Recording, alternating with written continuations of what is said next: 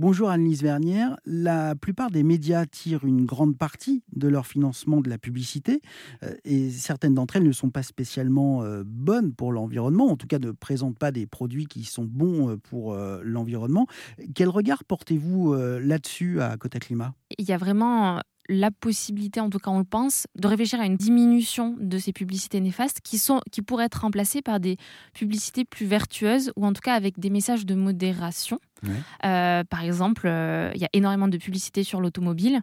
Euh, c'est ce qui génère énormément de revenus aux médias. Maintenant, on voit énormément de publicités sur les véhicules électriques, ce qui est très bien, mais il y a aussi des publicités sur les véhicules hybrides, etc.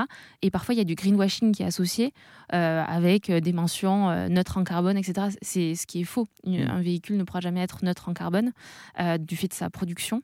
Ça peut être bien aussi de nuancer les messages en essayant d'apporter, disons, une explication plus exhaustive de l'impact écologique de certaines publicités. Et il y a énormément de médias qui commencent à réfléchir à mettre en place des publicités pas forcément néfastes pour l'environnement.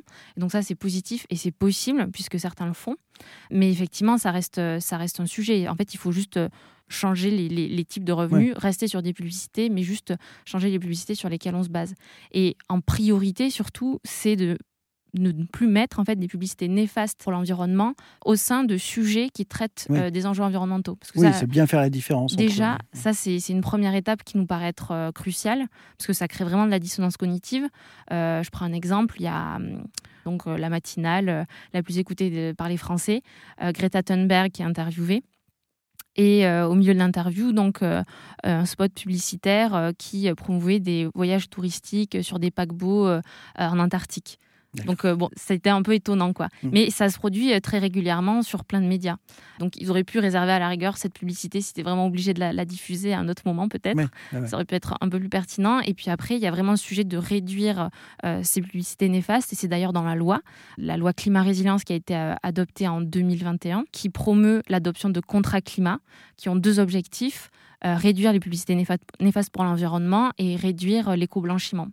Donc, euh, donc c'est aussi dans la loi en fait. Donc ça, ça doit être pris en compte par, euh, par les médias. Alors il y a aussi un, autre défi à relever, c'est celui euh, de réussir à passer au-dessus des clivages politiques.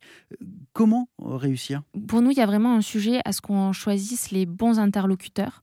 parce que ce qu'on remarque très régulièrement encore jusqu'à présent, c'est qu'on va inviter des personnes qui ne sont pas armées ni expertes sur certains sujets. On va leur demander de s'exprimer pendant de longues minutes sans contradicteur euh, sur des enjeux euh, très techniques. Euh, par exemple, on va inviter quelqu'un qui n'est pas du tout expert du sujet à parler des méga-bassines mmh. ou enfin de tout autre sujet qui ne relève pas de son expertise. Ça, c'est très récurrent. Ça, c'est totalement incohérent d'ailleurs de faire ça, mais ça se fait. Il reste encore des climato-sceptiques. Faut-il forcément chercher à les convaincre? Pour nous, ces informations doivent être diffusées partout. Il y a dans la charte de l'environnement qui a valeur constitutionnelle, l'article 7 donc consacre le droit à être informé sur l'environnement. Donc c'est un droit qui, est valable pour tout le monde.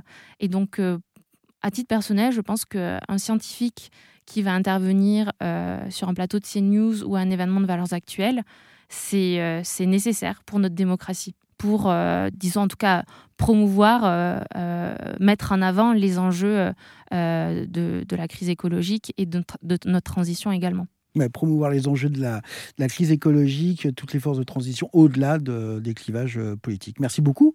merci à vous. Merci d'être venu dans les studios d'Airzen Radio donc, pour nous parler de Quota Climat. Vous retrouverez évidemment tous les détails sur notre site airzen.fr. Merci encore. Merci beaucoup.